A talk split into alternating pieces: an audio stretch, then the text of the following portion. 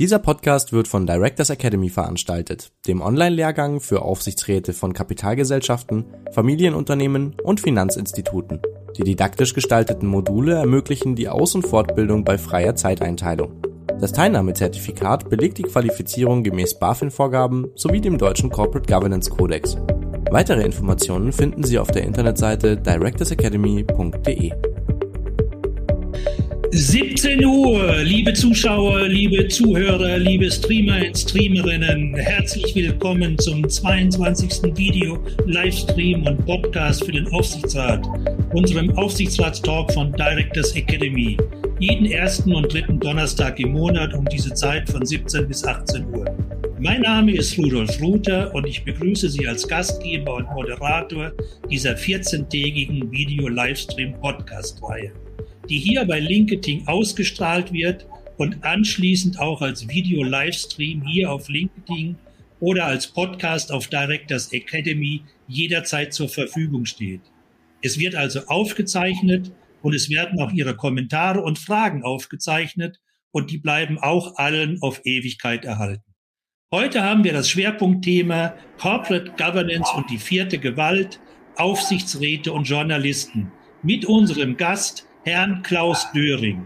Herzlich willkommen, Herr Döring. Ja, ein herzliches Willkommen auch von meiner Seite, Herr Ruther, und vor allem äh, alle Zuschauer und Zuhörer draußen an den äh, Notebooks, PCs, Handys oder wo auch immer äh, Sie diesen Podcast äh, verfolgen. Vielleicht von meiner Seite noch etwas Erwartungsmanagement vorab. Sie hatten ja äh, diesen Podcast angekündigt als Corporate Governance und vierte Gewalt, Aufsichtsräte und Journalisten. Äh, Hass oder Liebe. Äh, ich glaube, ganz emotional geht es zwischen Journalisten und Aufsichtsräten nicht zu, aber vielleicht werden wir ja im Lauf dieses Podcasts darüber auch noch reden. Schauen wir mal. Wir können ja dann auch Freund oder Feind nachher besprechen. Aber jetzt wollen wir erstmal etwas über den Herrn Döring erfahren. Herr Döring ist aktuell Kolumnist der Börsenzeitung und war bis vor kurzem der Chefredakteur insgesamt von 2000 bis 2021, also über 20 Jahre.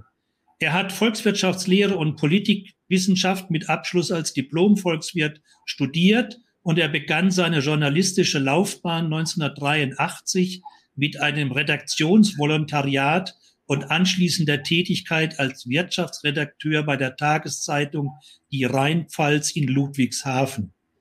1988 wechselte er zur Börsenzeitung nach Frankfurt in das Ressort Unternehmensberichterstattung. Bereits 1990 übernahm er die Leitung des Ressorts und 1998 wurde Herr Döring zum Mitglied der Chefredaktion ernannt und im Jahr 2000 war er Chefredakteur der Börsenzeitung. Seine Themenschwerpunkte gehören die Entwicklung der Kapitalmärkte und deren Regulierung, die Geld-, Währungs- und Finanzpolitik und, und das ist unser Thema, Corporate Governance. Herr Döring gehört dem Kuratorium der Gesellschaft für Kapitalmarktforschung in Frankfurt an, sowie dem Beirat der Deutschen Vereinigung für Finanzanalyse und Assets Management. Lieber Herr Döring, über 30 Jahre waren sie der wesentliche Bestandteil der Börsenzeitung. Die Börsenzeitung ist die deutsche Tageszeitung, die seit 1952 über die aktuellen Marktentwicklungen an deutschen und internationalen Finanzplätzen berichtet.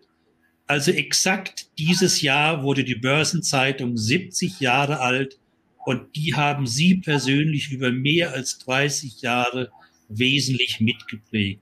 Herr Döring, was ist das Besondere an der Börsenzeitung im Vergleich zum Handelsblatt, FAZ, Süddeutsche etc.? Warum sollten ja. wir alle die Börsenzeitung abonnieren? Natürlich wegen der Inhalte. Ja, die Börsenzeitung ist die einzige reine Finanzzeitung in Deutschland. Äh, und sie hat eben eine Zielgruppe, die sich von anderen allgemeinen Tageszeitungen deutlich unterscheidet. Wir sind eine Zeitung, die sich an die Entscheider in der Finanzbranche und bei den börsennotierten Unternehmen richtet. und entsprechend ist auch der thematische Fokus natürlich wesentlich enger. Äh, die Börsenzeitung versteht sich als Handwerkszeug für ihre Leser. Wir wollen praktisch äh, die äh, Entscheider und unsere Leser bei ihrer täglichen Arbeit unterstützen und entsprechend sind auch unsere Informationen und die Themen, die wir bieten, wesentlich fachlicher und wesentlich tiefer, als das vielleicht in einer normalen Tageszeitung der Fall ist. Dafür fehlen uns Ressorts wie beispielsweise Feuilleton auch wenn wir manchmal vielleicht feuilletonistisch schreiben in der Börsenzeitung oder der Sport.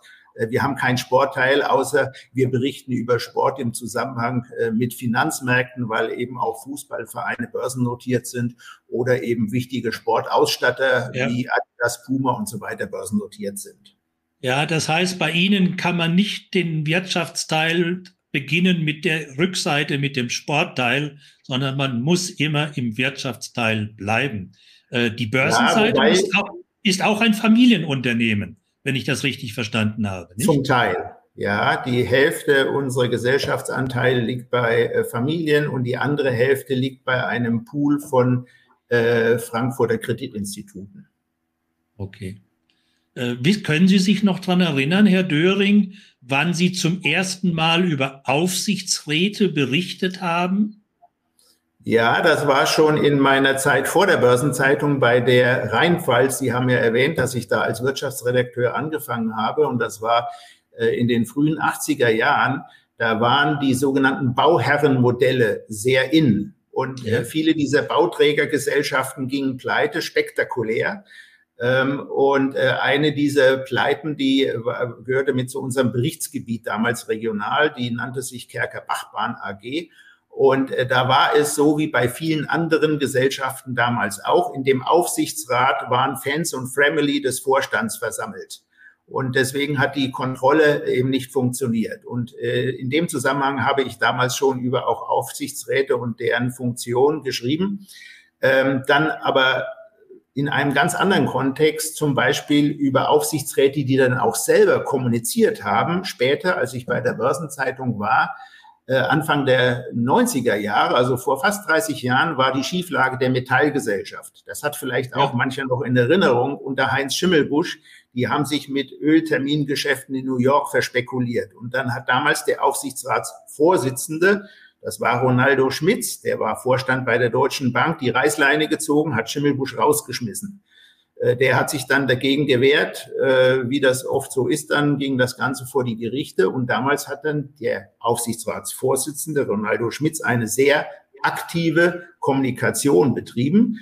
Äh, und hatte dafür auch natürlich einen eigenen Stab auf Seiten der Deutschen Klar. Bank zur Verfügung. Also das war schon sehr früh in meinem beruflichen Leben immer ein Thema, die Aufsichtsräte. Das denke Rolle. ich. Ja. Das denke ich. Äh, lassen Sie uns mal das, äh, uns so ein bisschen das Thema annähern. Äh, vierte Gewalt, vierte Macht oder publikative Gewalt wird ja so als informeller Ausdruck für die öffentlichen Medien, für die Presse oder Rundfunk verwendet. Vierte Gewalt bedeutet dabei, dass es in einem System der Gewaltenteilung eine vierte virtuelle Säule gibt, neben der den drei wichtigen Säulen Exekutive, Legislative und Judikative. Es gibt demnach die Medien, die zwar keine eigene Gewalt zur Änderung der Politik oder zur Ahndung von Machtmissbrauch besitzen, aber durch ihre Berichterstattung und öffentliche Diskussion das öffentliche Geschehen mehr als nur einmal beeinflussen können. Und wir kennen all die aktuellen Diskussionen über diese sogenannten Medien. Herr Döring, äh, haben Sie persönlich schon einmal direkt beeinflussen können in der Politik, in der Wirtschaft? Und wenn ja, natürlich, äh, können Sie sich da noch daran erinnern, wie und wann? Naja, wer sollte das eigentlich feststellen und messen, inwieweit man Politik ja. beeinflusst? Also ich glaube, Journalisten, auch ich, beeinflussen äh, die Meinungsbildung. Das auf alle Fälle dass wir einzelne Entscheidungen ganz konkret beeinflussen oder auch verändern, das kommt eher selten vor. Zumindest äh, für meine Person kann ich das sagen und auch für die Börsenzeitung. Es gibt ja Medien, äh, die sind für ihren Kampagnenjournalismus bekannt. Äh, die haben dann oftmals tatsächlich auch das Ziel, bestimmte Entscheidungen zu ändern oder äh, massiv äh, zu beeinflussen. Das ist bei uns nicht so der Fall gewesen. Ich kann mich aber an ein Thema erinnern, wo wir tatsächlich auch nicht nur Meinung gemacht haben, sondern auch stark beeinflusst und wahrscheinlich auch die Entscheidung stark mit beeinflusst haben. Das war bei einem Thema Börsenfusion Frankfurter Börse London Stock Exchange ähm, wo damals vorgesehen war, dass die großen, schweren Börsenwerte nach London gegangen wären und die Notierung nur noch der kleineren äh, Werte und der Regionalwerte in Frankfurt geblieben wäre. Und das wäre natürlich ein herber Schlag für den Finanzplatz gewesen. Und die Börsenzeitung nennt sich Zeitung für den Finanzplatz. Und äh, deswegen haben wir da in der Tat eine Art Kampagne losgetreten, eine Artikelserie, die auf die negativen Folgen einer solchen Fusion aufmerksam gemacht hat. Wir haben sehr stark kommentiert und Partei ergriffen und haben mit Sicherheit manchen bis hin zur Landesregierung wachgerüttelt und am Ende ist diese Fusion verhindert worden. Also das mal als Beispiel. Ja.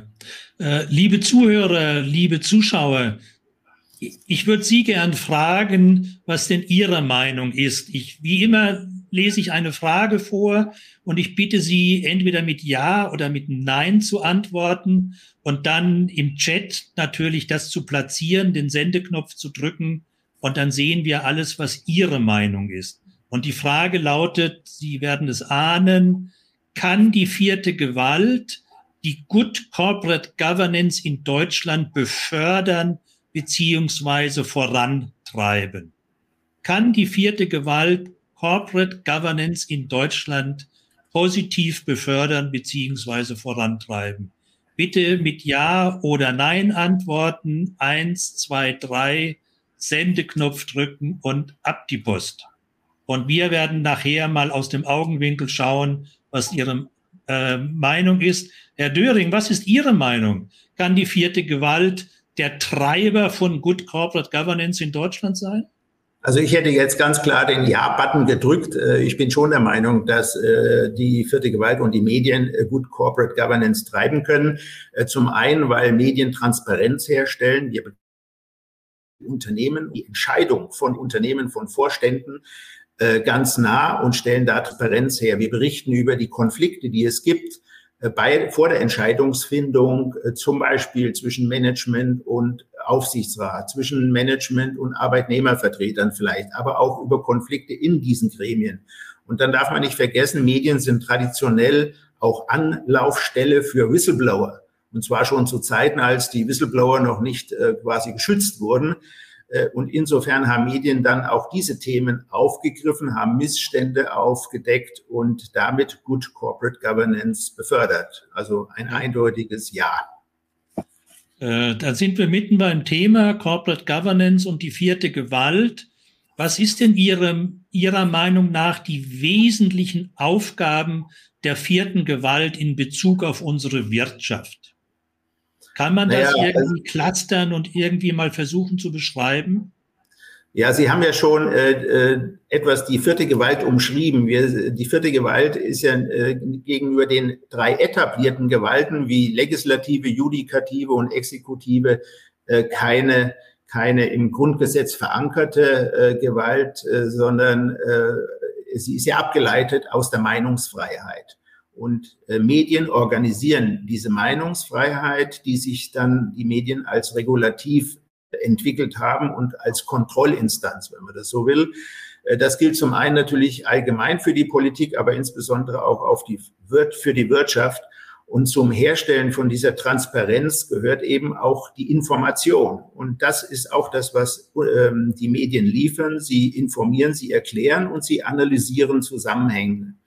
Also es ist nicht nur das Zusammentragen von Fakten, sondern es ist eben oft auch dann die eigene Recherche und Medien spiegeln eben äh, nicht nur das schon Bekannte, sondern sie decken bisher Unbekanntes auf und äh, Medien bewerten dann äh, diese Themen und machen auf Folgewirkungen aufmerksam und insofern haben sie auch eine Art Wächterfunktion. Es gibt ja auch einen bekannten Preis, den Wächterpreis der deutschen Tagespresse, ja. der für Journalisten verliehen wird, die insbesondere auf Missstände, Missbrauch, Korruption, Vetternwirtschaft und ähnliches aufmerksam machen. Also das ja. ist die Funktion der Medien als Vettergewalt. Also wenn ich es kurz formuliere, haben wir vier oder nannten, haben Sie vier wesentliche Aufgaben genannt. Das ist vor, vorne dran der Erklärer, der Informant, dann die zweite Aufgabe der Aufdecker, der investigative Journalist, dann das dritte natürlich Meinungsbildner, Meinungsmacher und dann die vierte Aufgabe Wächter und Mahner. Äh, mir fällt hier noch die Frage ein, haben Sie das aktuelle Buch Die vierte Gewalt von unserem Hausfrauenphilosophen Brecht gelesen? Nein, habe ich noch. Das ist hab ja sehr widersprüchlich in den Medien diskutiert worden. Also ich habe noch eine böse Kritik im Ohr, die da lautet, das Buch ist fast so richtig, wie die Bahn pünktlich ist äh, und zeigt aber, dass das Thema, die vierte Gewalt, natürlich allgemein, nicht nur auf Corporate Governance bezogen, bei uns in der Gesellschaft im Moment ein, ein, ein sehr wichtiges Thema ist in der Diskussion. Aber lassen Sie uns jetzt mal die, die verschiedenen Aufgaben, die Sie uns gerade genannt haben, etwas näher beleuchten. Und äh, die, die erste Aufgabe, die Sie genannt hat, ist wahrscheinlich die, die, äh, die wir am ehesten immer äh, wahrnehmen, weil sie auch von der sogenannten Medienseite von sich selbst heraus wahrgenommen wird. Der Erklärer, der Informant. Können Sie das mal äh, am Beispiel der Corporate Governance ein bisschen spezifizieren und unterlegen? Was verstehen Sie genau unter Erklärer und Informationslieferant? Ja gut, wir beschreiben äh, ja das, was Unternehmen tun und begleiten sie bei dem, was sie tun. Ähm, und dazu gehört routinemäßig die Berichterstattung auch über den Erfolg von Unternehmen, beispielsweise über die Jahresabschlüsse, ähm, bei deren Erstellung äh, ja die verschiedenen Organe einer Gesellschaft auch eingebunden sind, vom Vorstand über den Aufsichtsrat, aber dann auch der Abschlussprüfer ins Spiel kommt. Ähm, und es ist Aufgabe der Journalisten, vor allem äh, wenn Unternehmen Geschäftsberichte präsentieren, diese Geschäftsberichte nicht nur wiederzugeben, sondern sie vor allem zu analysieren und auszuwerten ähm, und die Leser dann auf Sachverhalte hinzuweisen, die Unternehmen vielleicht manchmal auch lieber nicht in der Zeitung lesen würden ähm, und die sie äh, manchmal auch ganz gezielt äh, in ihren Jahresabschlüssen und Geschäftsberichten kaschieren und verstecken.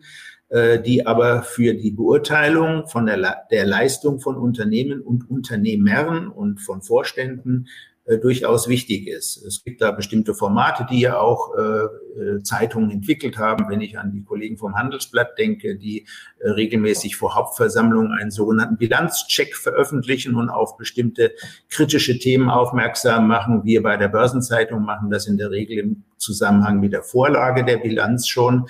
Äh, und äh, berichten dann über die Entwicklung bis zur Hauptversammlung und über die Fragen, die möglicherweise von Aktionärseite zu beantworten sind äh, oder gestellt werden erstmal. Also da gibt es bestimmte äh, ja, Besonderheiten in jeder Publikation, wie sie mit diesen Themen umgeht. Und wir berichten natürlich indirekt laufend über Corporate Governance Themen, weil wir genau verfolgen, äh, wie Unternehmen äh, Entscheidungen fällen und wie die dann auch vor wichtigen Aufsichtsratssitzungen vorbereitet werden.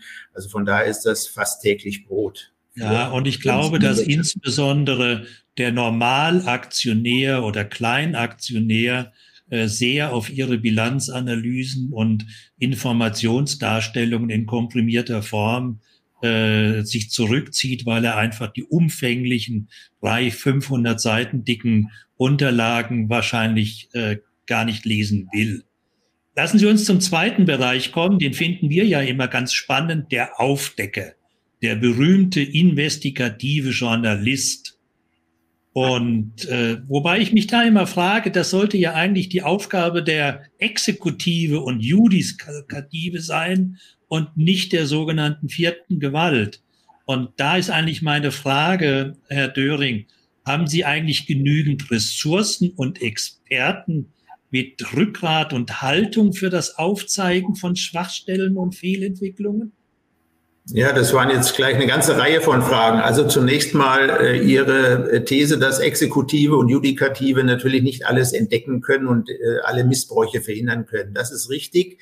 Ähm, aber das gehört auch zum System. Denn sonst hätten wir ja einen totalen Überwachungsstaat, den wir alle nicht wollen. Also insofern ist es schon Aufgabe auch von Medien, punktuell zumindest Missstände aufzudecken und publik zu machen. Ähm, und das ist eine sehr zentrale Rolle äh, der Journalisten. Und sie ist auch so schon immer ausgeübt worden, wenn Sie äh, zurückschauen in die Historie, in die Anfänge der Bundesrepublik Deutschland beispielsweise, äh, durch in die Spiegel-Affäre, später in den USA der Watergate-Skandal, den die Kollegen von der Washington Post aufgedeckt haben, oder jetzt in der ganz jungen Vergangenheit der Wirecard-Skandal, wo Journalisten im Wesentlichen die Aufdeckerrolle übernommen haben die Frage, die Sie gestellt haben, haben wir die Ressourcen und haben wir die nötigen Experten mit Rückgrat? Also die Ressourcen sind natürlich unterschiedlich verteilt und da kann, das kann nicht in jedem Medium gleich gemacht werden. Da gibt es einige Medien, die sich auf diese investigative Aufgabe konzentriert haben und die auch die nötige wirtschaftliche Macht oder die wirtschaftlichen Ausstattungen haben, um äh, solchen Journalismus betreiben zu können, der manchmal sehr teuer werden kann, wenn äh, es, äh, wenn, wenn auch juristische Fragen eine Rolle spielen und man eventuell vor Gericht gehen muss. Das ja. kann sich bestimmt nicht jeder können, können Sie, hm? äh, können Sie sich erklären, warum, Sie haben das Stichwort gerade genannt, Wirecard, warum bei Wirecard seinerzeit äh, ein englisches Medium, also die Financial Times in London, eigentlich derjenige war, die das aufgegraben und dargelegt haben. Wirecard war das deutsche Vorzeigeunternehmen. Das hätte doch auch ein nationales äh, Medium, äh, Presse, Rundfunk genauso zeitgleich und äh, genauso intensiv eigentlich verfolgen müssen. Warum mu mussten das die Ausländer machen? Wieso konnten wir das nicht selber? Ja, ich glaube, das hat schon mehrere Ursachen. Und die Hauptursache ist natürlich der Whistleblower, der diese Informationen zur Verfügung gestellt hat äh, und der äh, bei, der, bei den Kollegen der Financial Times auf offene Ohren gestoßen ist und auch dort die entsprechenden Ressourcen waren, um sich ja. intensiv um dieses Thema zu kümmern. Also es ist nicht nur immer, sagen wir mal, der Rechercheeifer von Journalisten, sondern es sind manchmal die Informationen, die einem zugespielt werden.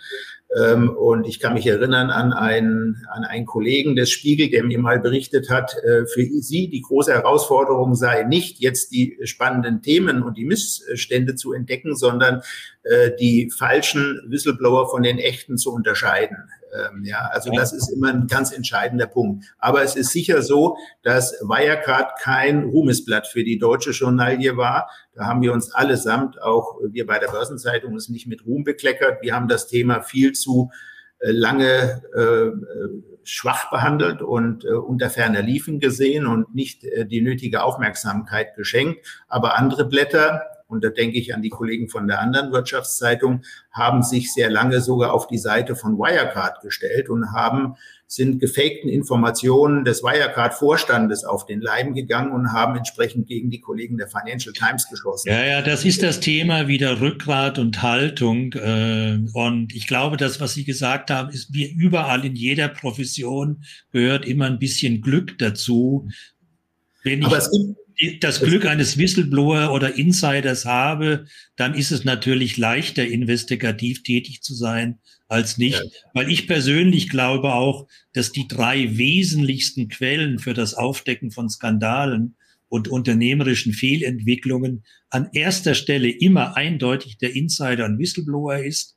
Dann kommt wahrscheinlich die vierte Gewalt, die Medien und die Presse und dann erst mit großem Abstand nichts, vielleicht dann der Wirtschaftsprüfer und vielleicht dann auch der G Gesetzgeber. Aber das bringt mich natürlich in die, in, in die, zu der wichtigen Frage, weil wenn die Medien und die Presse so bedeuten und so wichtig für das Aufdecken von Skandalen und unternehmerischen Fehlentwicklungen ist, wie unabhängig ist denn die vierte Gewalt wirklich? Ich meine, wir lesen ja gelegentlich was von wirtschaftlichen Zwängen wie Anzeigengeschäft oder persönliche Einbildung, äh, Einbildung ist gut, Einbindung in politische und wirtschaftliche Netzwerke. Also wie unabhängig ist denn die vierte Gewalt? Ja, ich würde schon sagen, dass die äh, Unabhängigkeit der vierten Gewalt äh, bei uns noch gesichert ist. Äh, wir haben eine, ja, eine, eine freie Wirtschaft mit freien Verlagen. Äh, und solange es Wettbewerb unter den Medien und äh, in dem Fall unter privaten Medien gibt, muss man sich darüber keine Gedanken machen. Schlimmer wäre es, wenn alles nur noch staatlicher Rundfunk oder Fernsehen wäre, dann äh, müsste man sich Sorgen machen, äh, ob diese Kontrolle der vierten Gewalt funktioniert. Aber solange wir hier einen funktionierenden Wettbewerb unter den freien Medien haben, sehe ich da das Problem nicht. Und vielleicht auch zur Ehrenrettung deutscher Journalisten. Äh, auch dort sind schon viele Skandale aufgedeckt worden. Ich möchte nur an einen erinnern. Damals zu Zeiten des neuen Marktes gab es den Comroad-Fall. Äh, ältere Kolleginnen und Kollegen werden sich erinnern, das war eine riesige Bilanzfälschung. Und das ist damals von deutschen Journalisten, einer Kollegin von Börse Online damals aufgefallen, dass diese Scheingeschäfte alle mit einer Tochter oder mit einer Gesellschaft in Hongkong gemacht worden sind. Über 90 Prozent waren Luftbuchungen. Also das war in dem Fall eine Leistung von Journalisten, das von deutschen Journalisten, das aufzudecken, ist äh, auch ausgezeichnet worden mit dem Helmut Schmidt Journalistenpreis seinerzeit. Ja, also auch das gibt es.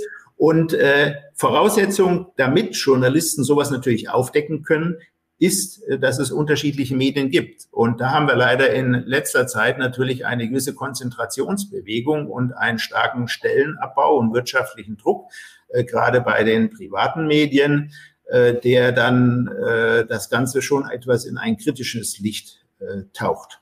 Ja, und vielleicht noch ein Gedanke, ich meine, wenn man das weltweit sieht, äh, da ist ja die Korrelation eigentlich relativ einfach. Wenn die Pressefreiheit hoch ist, ist in den, ist in den meisten Ländern die entsprechende Korruption auch sehr niedrig und demzufolge natürlich auch die Skandale und wirtschaftliche Fehlentwicklung. Und wenn die Pressefreiheit niedrig ist, dann ist in der Regel die Korruption irgendwo ganz top. Aber lassen Sie uns mal zu dem zu der dritten Aufgabe kommen, weil das ist ja eigentlich auch die spannendste, der Bereich der Meinungsbildung. Und wir hatten vorhin schon drüber gesprochen. Und äh, hier sind Sie mir persönlich und namentlich in, der Vergangenheit immer aufgefallen mit Ihren doch immer sehr punktsicheren Kommentaren und Meinungen.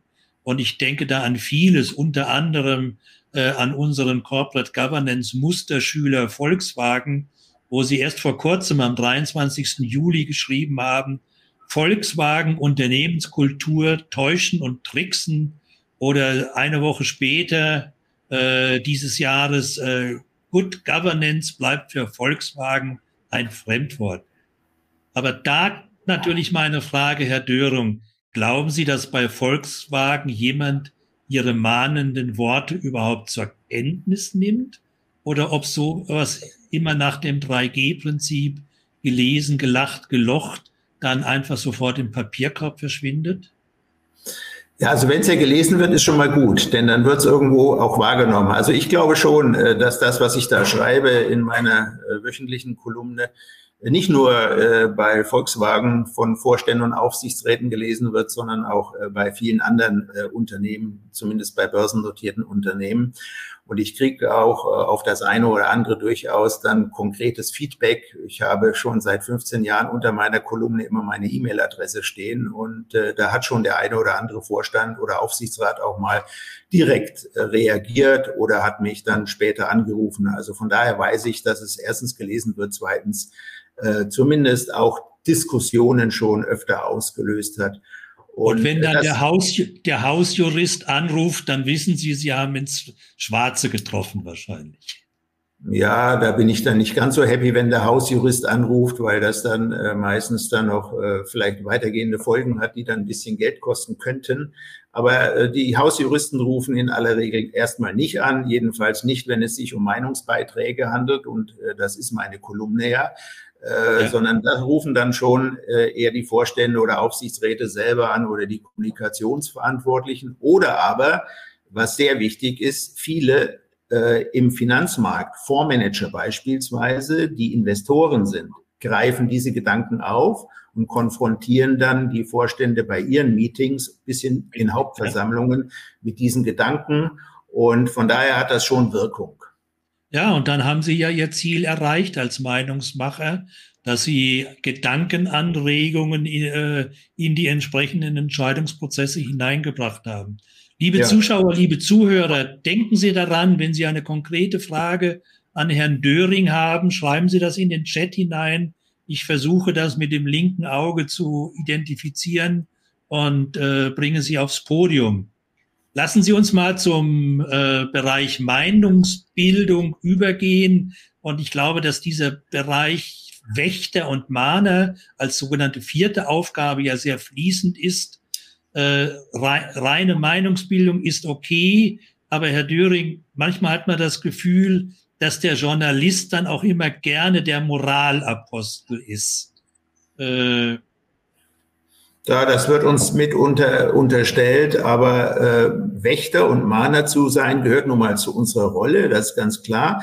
Und es geht aber in erster Linie darum, äh, zu überprüfen, ob sich die Handelnden äh, an Recht und Gesetz halten und ob sie auch mit Blick auf Corporate Governance sich an Best Practice äh, orientieren, in dem Fall beispielsweise den deutschen Corporate Governance Codex einhalten. Also das ist aus meiner Sicht keine Frage von Moral. Und im Übrigen ist es mitunter nicht verkehrt, wenn man eine gewisse ethische Fundierung äh, hat. Äh, das ist für Journalisten nicht verkehrt, aber auch für Management und auch für Aufsichtsräte.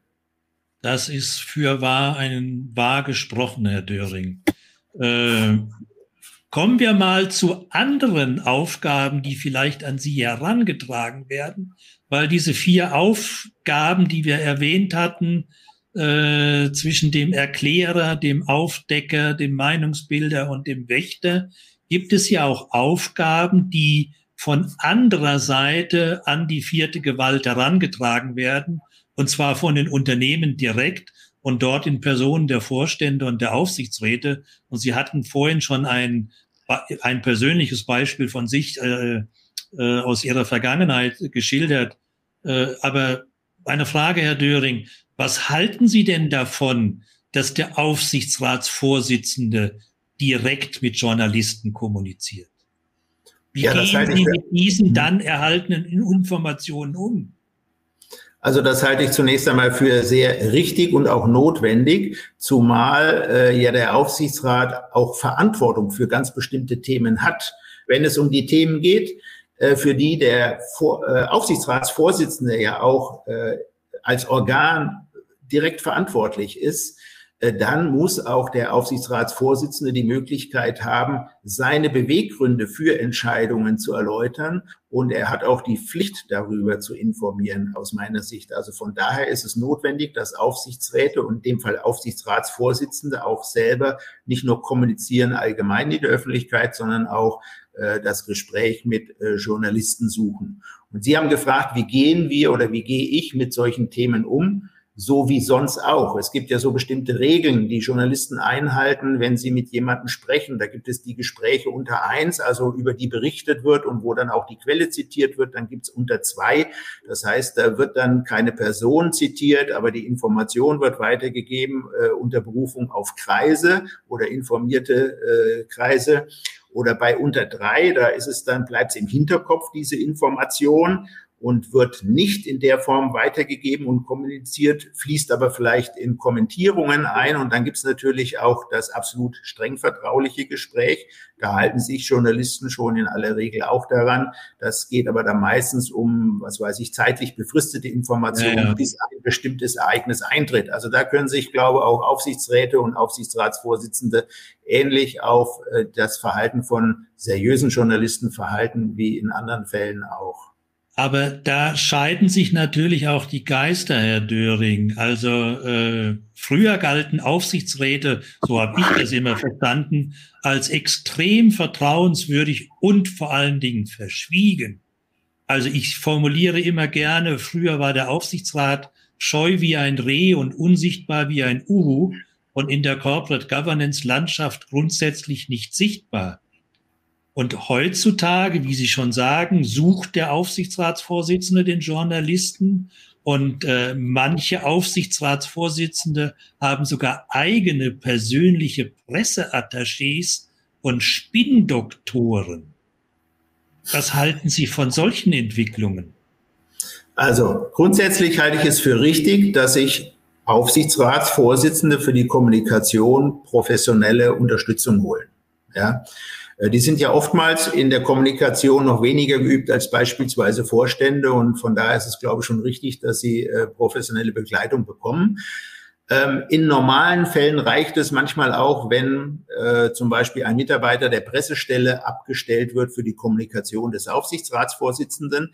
Aber sobald es natürlich zu Konflikten kommt zwischen Vorstand und Aufsichtsrat oder Meinungsverschiedenheiten, äh, ist es notwendig, dass der Aufsichtsrat sich dann einen unabhängigen und zumindest externen Berater holt. Und das sind dann, Sie haben es Spin-Doktoren äh, genannt, ähm, das hat natürlich so ein bisschen negativen Beigeschmack. Äh, letztlich ist jeder Kommunikationsberater daran interessiert, die Sichtweise seines Auftraggebers unter das Volk oder unter die Journalisten zu streuen. Ja, aber gute Journalisten wissen darum natürlich auch und äh, können das entsprechend einordnen und damit umgehen. Es gibt Beispiele, wo sowas notwendig war. Denken Sie zum Beispiel an den Siemens-Korruptionsskandal. Äh, wo Herr Kromme damals als Aufsichtsratsvorsitzender natürlich nicht die Siemens Pressestelle genutzt hat für seine Kommunikation, wenn es äh, gegen äh, um den Verdacht gegen von Pire und anderen ging, dass sie ihren Pflichten entsprechend nicht nachgekommen sind, sondern da hat der natürlich eigene andere Kommunikationsberater und Presseleute gehabt, die ihn begleitet haben. Ja, aber das sind ja jetzt wirklich Extremfälle. Äh, so, so sage ich mal, intensive Korruption und Unterschleiffälle. Aber ich meine, es gilt doch nach wie vor der Grundsatz, für das Operative ist der Vorstand zuständig und der Aufsichtsrat ist in stillen, abgegrenzten Kämmerlein für die Beratung und Überwachung des Vorstandes zuständig.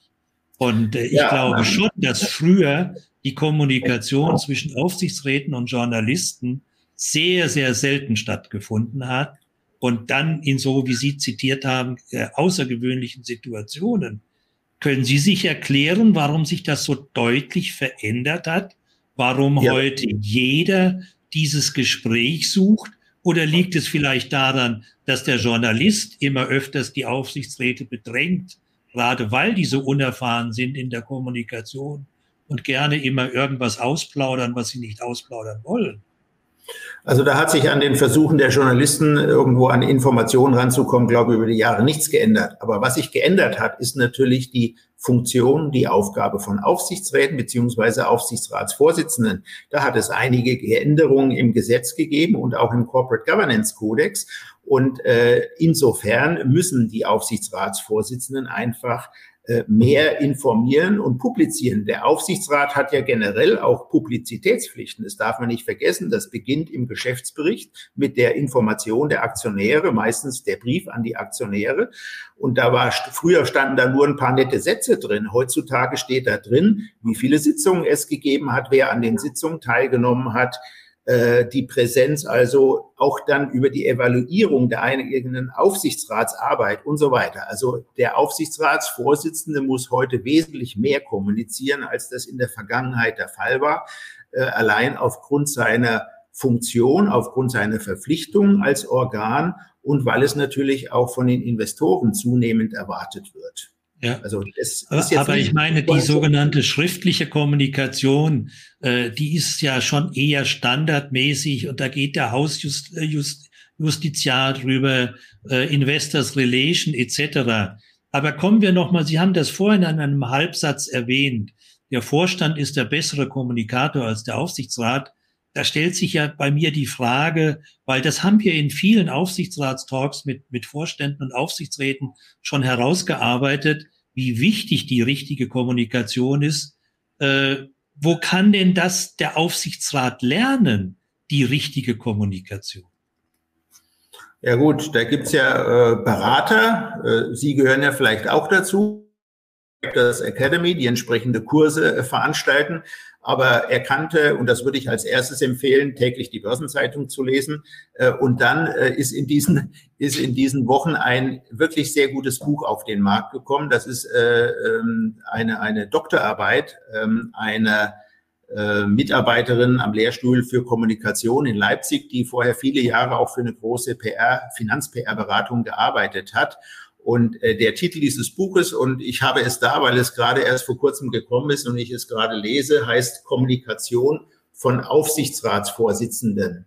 äh, ja. geschrieben von Sandra Binder-Tietz. Und da steht im Prinzip alles Wichtige drin, was ein Aufsichtsratsvorsitzender wissen müsste oder wissen sollte über seine Kommunikationsaufgabe. Und äh, wer da Defizite hat äh, als Aufsichtsratsvorsitzender, der sollte sich in einigen ruhigen Stunden da mal verschiedene Kapitel durchlesen. Ja, das ist ein ganz toller Hinweis, Herr Döring, liebe Zuschauer, liebe Zuhörer. Äh, merken Sie sich den Titel Kommunikation von Aufsichtsratsvorsitzenden. Das ist doch ein tolles Weihnachtsgeschenk für, zum Lesen zwischen den Tagen. Ja, vielleicht darf ich noch ergänzen, die Informationen über dieses Buch gibt es auch äh, auf einer Homepage. Äh, das ist www.aufsichtsrat-kommunikation.de. Äh, mehr will ich an dieser Stelle dazu nicht sagen. Ja, aber das, ist, das finden wir alle schon. Äh, kommen wir mal zu einem Ihrer anderen Kommentare, die die Überschrift äh, hatte, der Aufsichtsratschef ist nicht der bessere CEO. Und Sie haben den, der Schwerpunkt in diesem Kommentar waren die Unterschiede zwischen der Corporate Governance in der Schweiz und in Deutschland.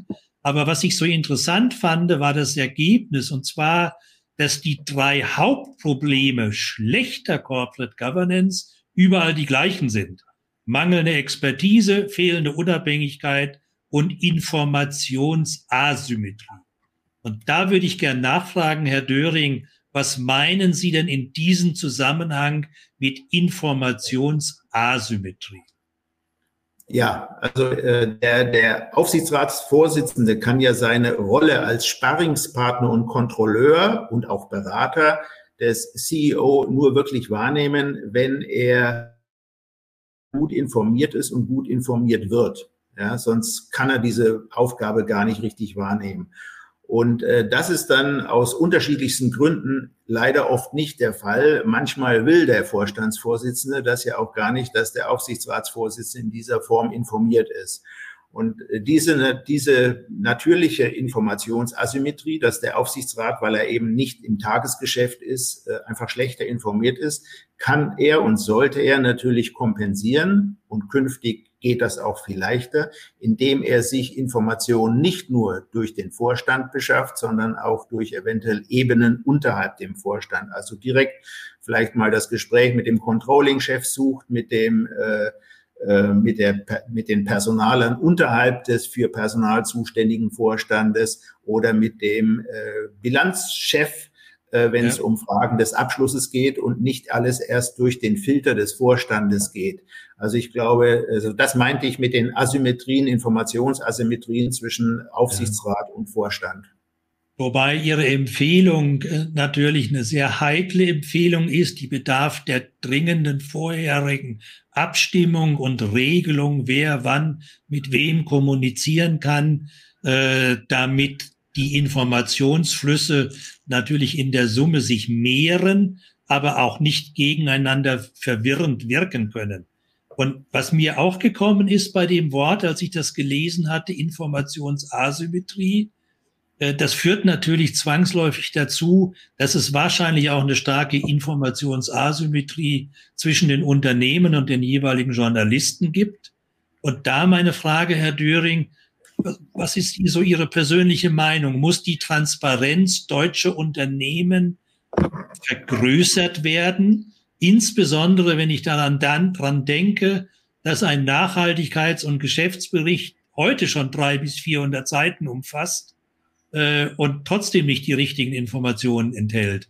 Also die Frage, muss die Transparenz deutscher Unternehmen größer werden, als wie sie schon besteht? Also quantitativ auf keinen Fall, ja. Und äh, nur, dass jetzt äh, Berichte, bestimmte Berichte 300, 400 oder mehr Seiten haben, bedeutet ja noch nicht unbedingt, dass die Transparenz größer wird.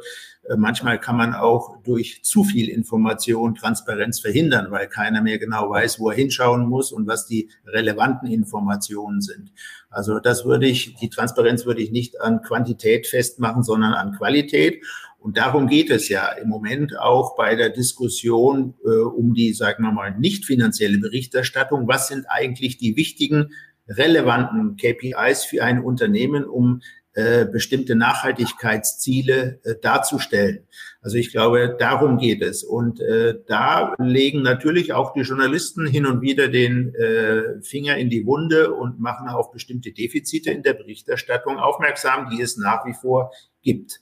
Ähm, aber anders als jetzt äh, bestimmte Organe wie der Aufsichtsrat und so weiter, äh, sind Journalisten ja eben äh, nicht in der Verantwortung für das Unternehmen. Wenn Sie mal Informationen nicht so bekommen, dann ist das zwar ärgerlich aus Ihrer Perspektive, aber es äh, entsteht daraus erstmal keine negative Folge für das Unternehmen, für Geschäftsentwicklung, für Arbeitsplätze und so weiter. Ja. Äh, Sie haben zu Recht das Wort Wesentlichkeit äh, erwähnt und äh, in Ihrem aktuellen Artikel von, glaube ich, vor zwei Wochen war das, der überschrieben war, Aufsichtsräten fehlt häufig der Blick für das Wesentliche, äh, sind wir genau bei der Frage, Herr Döring, wie gut oder schlecht machen denn die deutschen Aufsichtsräte aktuell ihren Job?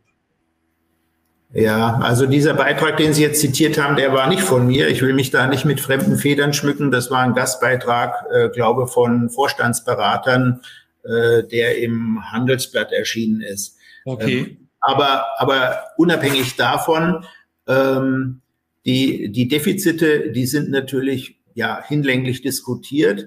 Und ein Problem, was immer wieder diskutiert wird, ist, dass äh, Vorstände üblicherweise ja sogenannte Alpha-Tiere sind und dann aber im Vorstand ähm, äh, als Teamplayer funktionieren müssen. Und das beides hinzukriegen, das äh, ist nicht immer der Fall.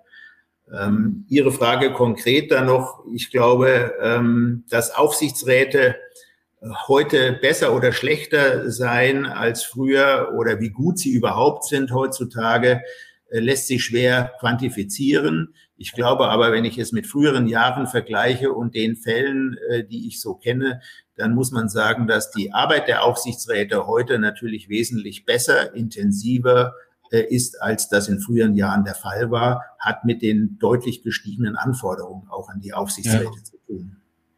Ich glaube, da, dass in, einfach in der Summe die Professionalität, die Intensität äh, und die Ernsthaftigkeit äh, drastisch gestiegen ist im Vergleich zu früher.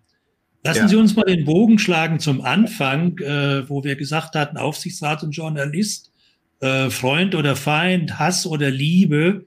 Wie würden Sie persönlich das Verhältnis zusammenfassen wollen zwischen Aufsichtsrat und Journalist? Wie würden Sie es beschreiben? Ja, also ich würde mal sagen, nicht in den Kategorien von Hass oder Liebe. Also ich könnte sagen, ich liebe meine Frau, ich liebe meine Kinder, meine Enkel, vielleicht auch andere Menschen. Äh, aber das Verhältnis zwischen äh, Aufsichtsräten und Journalisten ist schon eher ein berufliches und da geht es um Professionalität äh, im Umgang miteinander. Und auch wir Journalisten und wir Medien sind Stakeholder und erfüllen insofern eine wichtige Funktion, wie er schon diskutiert mit der vierten Gewalt. Also das prägt letztlich das Verhältnis. Und da, natürlich gibt es auf der menschlichen Ebene immer Vorstände und Aufsichtsräte, mit denen man besser zurechtkommt und äh, welche, die man vielleicht persönlich nicht so äh, prickelnd findet. Aber grundsätzlich denke ich, ist äh, das, die journalistische Arbeit unabhängig von diesen Dingen und äh, da geht es ja meist dann schon um die Sache. Aber Aufsichtsräte sind auch nur Menschen, die wollen auch geliebt werden. Ja, und, aber ich glaube äh, nicht, dass Journalisten dazu da sind, Aufsichtsräte zu lieben. Also eine gewisse kritische Distanz zu allen anderen, egal ob es Vorstände, Aufsichtsräte, Pressesprecher, Politiker oder wer auch immer ist, äh, sollten Journalisten sich wahren. Also man darf sich gerade als Journalist nicht mit den Objekten der Berichterstattung, der Recherche und so weiter gemein machen. Also da gilt das. Das machen dann nur die Boulevardblätter, die jemanden hochschreiben oder runterschreiben. Ja, ich glaube, da das stimme ich Ihnen zu. Ganz gefeit. Lassen Sie uns mal noch einen anderen Aspekt äh, ansprechen, der ja nun leider in dem Zusammenhang immer sehr oft äh, auftaucht. Äh, wahrscheinlich bin nur, nicht nur ich der Meinung, dass es heutzutage immer eher einen negativen Aufhänger braucht, einen negativen Sensationscharakter für einen Artikel, für einen Textbeitrag. Positive Aspekte werden gerne und gelegentlich fast gar nicht als Sensation wahrgenommen und viele Dinge haben gar keinen Aufmerksamkeitscharakter mehr. Also Sie nannten vorhin zum Beispiel die Nichteinhaltung oder Verstöße gegen den Corporate Governance Codex. Ich glaube, das interessiert heute schon fast niemanden mehr. Aber deswegen, ich muss Sie das einfach fragen, äh, Herr Döring, äh, wer will denn die negativen Schlagzeilen? Will das der Chefredakteur oder will das der Leser? Ja, da kann ich natürlich jetzt etwas äh, provokant sagen, beide. Äh, den Leser jedenfalls interessiert mehr alles das, was nicht funktioniert auf dieser Welt. Und der Chefredakteur, wenn er ein guter Chefredakteur ist, versteht er sich als Dienstleister und befriedigt dann dieses Interesse äh, mit seiner äh, Redaktion. Ja, gut, jetzt mal etwas äh, äh weniger spaßig. Äh, Sie kennen alle den, den Spruch, Bad News is Good News. Ja, äh, der gilt natürlich für die Medien deshalb, weil alle Medien um Auflage kämpfen, um Einschaltquoten, um Klicks. Auch hier dieser Podcast will natürlich von möglichst vielen angeschaut und äh, verfolgt werden. Und von daher kann ich auch verstehen, dass Sie so einen Untertitel wählen, Hass oder Liebe, weil das ein bisschen prickelnder ist als irgendwas Technisches. Ähm, wir bei der Börsenzeitung sind natürlich auch äh, davon irgendwo äh, beeinflusst gewesen. Wir haben allerdings äh, in den Vordergrund gestellt, nicht Bad News is Good News, sondern News you can use. Auch das ist natürlich eine Dienstleistung, indem wir Informationen anbieten, die jemand in dem Fall im beruflichen Bereich weiterbringen. Und das ist ähm, ja. auch, auch äh, bei vielen seriösen Medien der Fall, dass Journalisten nicht nur auf die schlechten Nachrichten achten, sondern natürlich eine Dienstleistung äh, im Blick haben, um ihre Leser einfach besser zu informieren und aufzuklären. Äh, aufzuklären. Aber wenn Sie jetzt, wie, Sie haben ja äh, wir haben ja davon gesprochen vorhin äh, im Vorgespräch. Heute Abend ist noch das Fußballspiel äh, Costa Rica Deutschland. Ja, wenn dieses Fußballspiel ausgeht, dass Deutschland 3-0 gewinnt, dann ist das keine große Schlagzeile. Aber wenn umgekehrt Costa Rica Deutschland 3-0 schlägt, dann wird das natürlich eine starke Schlagzeile, auch wenn es negativ für Deutschland ist. Und dann heißt es wieder, die Journalisten, die bringen sowas nur groß, wenn es negativ ist. Also natürlich, das, was die Leute interessiert und aufregt, das bringen dann auch die Medien entsprechend groß. Ja. Also ich, machen, Sie sich keine Sorgen, machen Sie sich keine Sorgen, Herr Döring. Wir gewinnen heute Abend 9-0 gegen Costa Rica. Äh, lassen ja, wir uns mal, wir sind schon fast am Ende. Es geht wie im Flug mit Ihnen, mal versuchen, einen Blick in die Zukunft zu werfen, Herr Döring. Wann wird der investigative Journalist durch künstliche Intelligenz ersetzt? Oje, wenn ich das wüsste, aber ich glaube nicht, solange ich noch irgendwo beruflich als Journalist unterwegs bin. Ich weiß also nicht wann, aber eins, denke ich, äh, wird auf alle Fälle sein, dass nämlich der Aufsichtsrat vorher durch KI ersetzt wird. Und wenn das soweit ist, lieber Herr Ruther, dann werden wir einfach nochmal einen Post Podcast zu diesem Thema machen. Ähm, das, das wird ja, aber lassen Sie uns das nochmal äh, zwei Minuten vertiefen. Wo glauben Sie denn, an welcher Stelle der Aufsichtsrat durch künstliche Intelligenz ersetzt werden könnte? Ja, zum Beispiel ähm, bei, beim Thema Abschluss, Jahresabschluss. Ähm, äh, da, das ist ja im Moment noch ein eigener äh, Ausschuss auch des Aufsichtsrates und ich glaube, dass diese Themen sich äh, künftig noch äh, was, was die Plausibilität auch von bestimmten finanziellen Abbildungen anbelangt, durch künstliche Intelligenz darstellen lassen. Ja, das wird der, ich meine, der Aufsichtsrat hat drei Hauptaufgaben. Das ist einmal die Personalfrage einstellen, überwachen und feuern des Vorstandes. Die zweite ist die Kontrolle, Überwachung und das dritte ist die Beratung und die Kontrolle, Überwachung, so, solange sie immer mehr auf Zahlen, Dateien und Systemen beruft, werden sie dort, die werden mit künstlicher Intelligenz erstellt und dann können sie auch mit künstlicher Intelligenz überwacht und kontrolliert werden. Und das sehe ich genauso. Das wird in den Hintergrund treten für den Aufsichtsrat in der Zukunft. Mhm. Äh, lassen Sie uns mal meine Lieblingsrubrik äh, oder meine Lieblingsfrage mit Ihnen äh, diskutieren, weil Sie sind ja Fachmann ohne Ende. Ich nerve meine Gäste immer mit der Schlussfrage, was war Ihrer Meinung nach der Aufreger in den letzten Wochen in der deutschen Corporate Governance Landschaft. Das können positive oder negative Sachen sein. Ja, ist das wird da irgendetwas aufgefallen, besonders aufgefallen?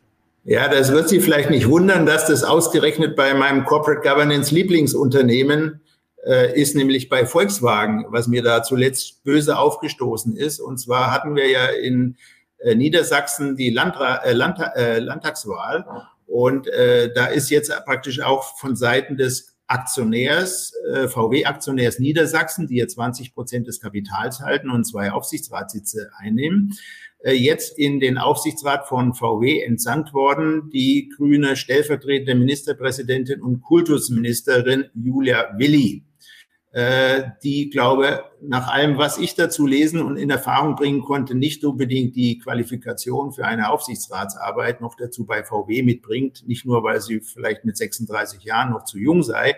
Das muss gar nicht sein. Aber sie ist auch äh, erklärte Nicht-Autofahrerin, um nicht zu sagen sogar Autogegnerin. Und so jemanden in einem, seinem Aufsichtsrat sitzen zu haben, äh, das halte ich doch für sehr grenzwertig. Äh, wenn man denn schon einen Politiker reinschickt, dann sollte es vielleicht der Wirtschafts- oder Finanzminister sein, neben dem Minister. Ja, so wie es in der Vergangenheit war und, bei Volkswagen. Ja, und das ist für mich schon ein Aufreger, weil das einfach überhaupt nicht passt und die falsche Ja, ich, da gebe ich Ihnen recht, aber Volkswagen ist halt unser größtes Familienunternehmen in Deutschland äh, und da sind die Regeln halt ein bisschen anders. Wobei ich dachte, Sie äh, benennen bei Volkswagen nicht die Causa äh, stellvertretende Ministerpräsidentin, sondern die Causa Oliver Blume, äh, der ja nun so äh, fähig ist, dass er für zwei Großkonzerne der Vorstandsvorsitzende ist, äh, ja. bei Volkswagen und bei Porsche. Aber das bringt mich zu einem anderen Punkt. Wir haben ja noch mehrere solcher Wahnsinnsmanager in Deutschland. Was sagen Sie denn zur Causa Frank Appel? Der seit April diesen Jahres nicht nur Vorstandsvorsitzender bei der Deutschen Post ist, sondern auch Aufsichtsratsvorsitzender bei der Telekom. Ja, das geht aus meiner Sicht auch nicht. Also das halte ich für genauso verkehrt wie die Doppelfunktion von Herrn Blume als VW-Vorstandschef und Porsche-Vorstandschef.